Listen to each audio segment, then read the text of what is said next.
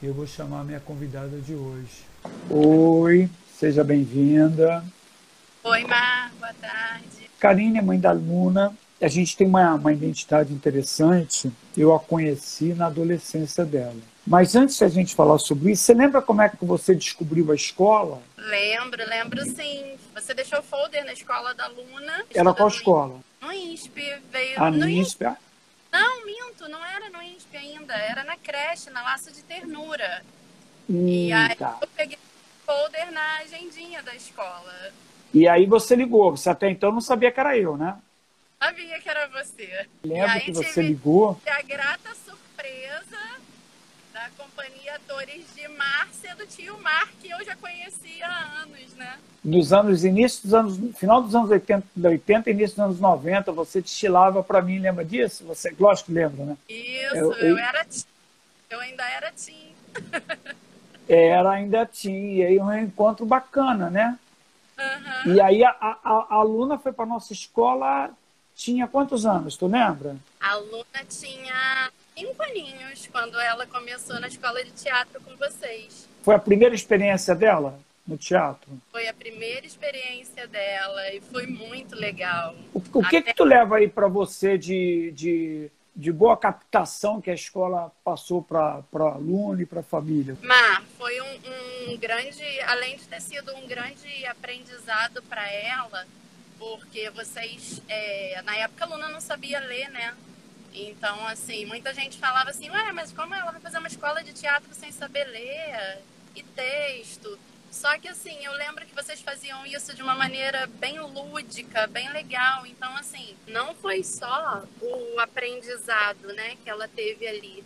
Mas, assim, acho que abriu a mente dela, desinibiu. Nossa, serviu para tantas outras coisas além do teatro, né? Fora a cultura do teatro. Foi muito produtivo. Ela já foi da época que tinha umas, umas regrinhas, né? Tinha que ler um livrinho, assistir peça de teatro, fazer o trabalhinho, não é isso?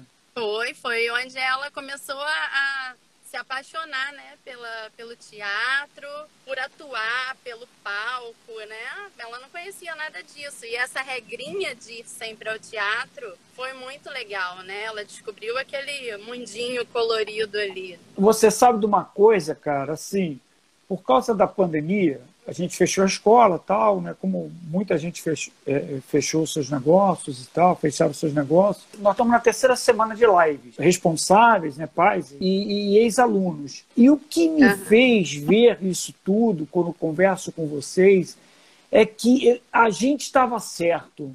Porque nenhuma escola de teatro, não estou desmerecendo de ninguém, eu estou falando da minha, da uhum. nossa escola a nossa escola ela, ela tem uma função de trabalhar o ser humano, mas não é só com técnicas de teatro. Ela tem a função de trabalhar o ser humano para o mercado de trabalho de uma forma tão absurda, porque ele faz.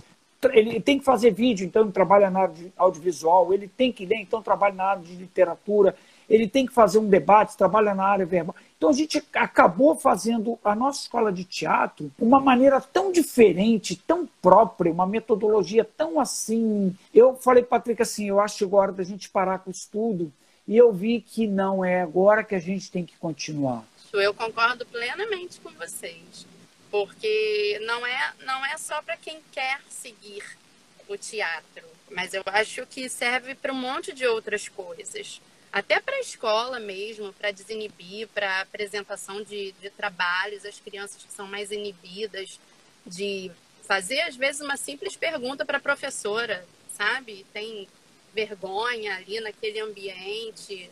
Tem pais que perguntam assim: o que, que você, vocês fazem na, na, na sala? Que meu filho nunca se levantou para falar nada com o professor e hoje ele já tem essa atitude é, a gente não faz nada, a gente simplesmente aproveita as técnicas de teatro e trabalha o interior deles.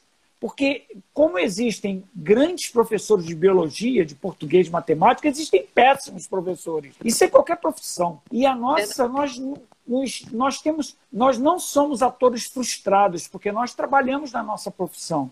Mas nós temos um viés um pouco diferente dos atores da maioria. Nós gostamos de ensinar, nós gostamos de aprender. E essa troca com os alunos é, é fundamental, porque faz a gente ter uma visão de mundo diferente do. A aluna ficou o quê? Um ano, dois anos com a gente? Quanto tempo? Você lembra?